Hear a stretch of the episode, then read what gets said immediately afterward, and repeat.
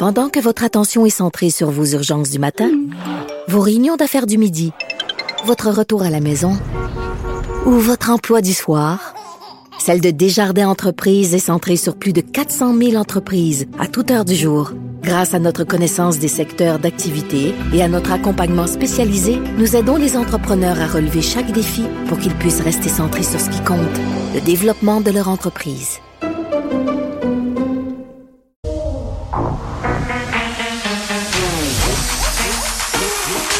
Elle a une opinion sur tous les sujets. Pour elle, toutes les questions peuvent être posées. Geneviève Peterson. Cube Radio. Salut tout le monde, bienvenue à l'émission. Beaucoup de sujets pour vous aujourd'hui, comme à notre habitude.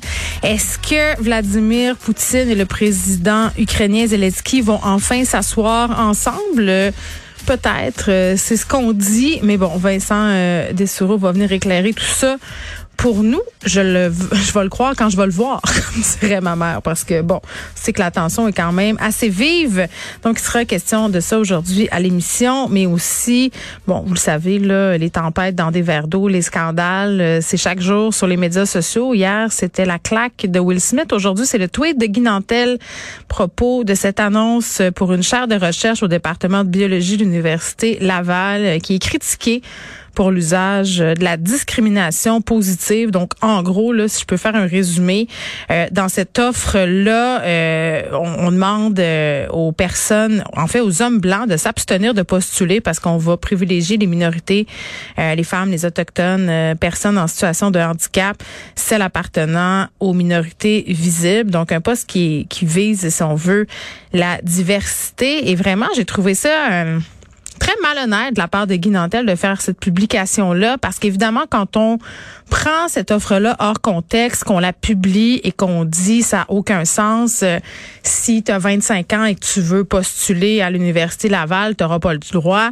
C'est comme si on venait de se fermer les yeux et qu'on refuse de voir toute une réalité, c'est-à-dire que c'est pas égal euh, dans nos universités, que statistiquement, il y a moins de professeurs, il y a moins de chercheurs, il y a moins d'étudiants dans certaines universités qui font partie des diversités. Puis c'est c'est pas moi qui le dit, là. ce sont les statistiques. Et d'ailleurs, aux États-Unis, ça fait déjà quelques années qu'on s'est attaqué au problème et qu'on ouvre, si on veut, nos horizons aux diversités, qu'on facilite, entre guillemets, l'arrivée de ces gens-là en terrain universitaire parce que tout le monde a des biais inconscients tout le monde choisit toujours des gens euh, qui leur ressemblent et, c'est très très normal. Et quand on parle de parité, quand on parle de discrimination positive, on parle d'une mesure transitive.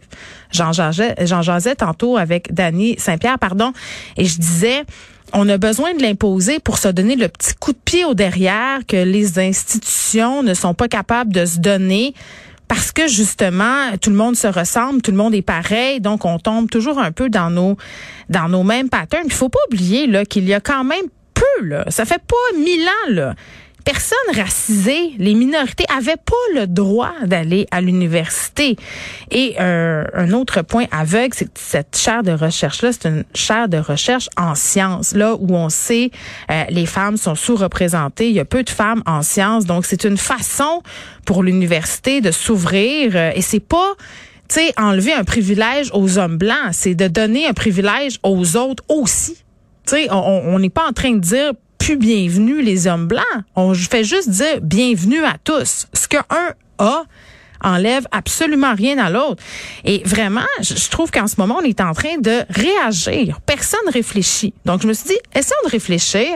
Moi, je veux savoir pourquoi l'Université Laval a senti le besoin de créer euh, ce poste-là dans cette chaire de recherche-là. Donc, on va parler à Eugénie Brouillette, euh, qui a participé là, vraiment.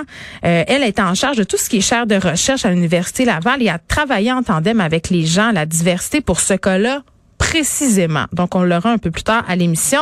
Et bien entendu, Christian Dubé qui présente son plan de refondation du système de la santé. Euh, on a 50 mesures. On aura David Levan qui est ex-ministre délégué à la santé. Il était sous Bernard Landry venir un peu nous donner son point de vue sur la question. Est-ce que cette réforme-là est la bonne?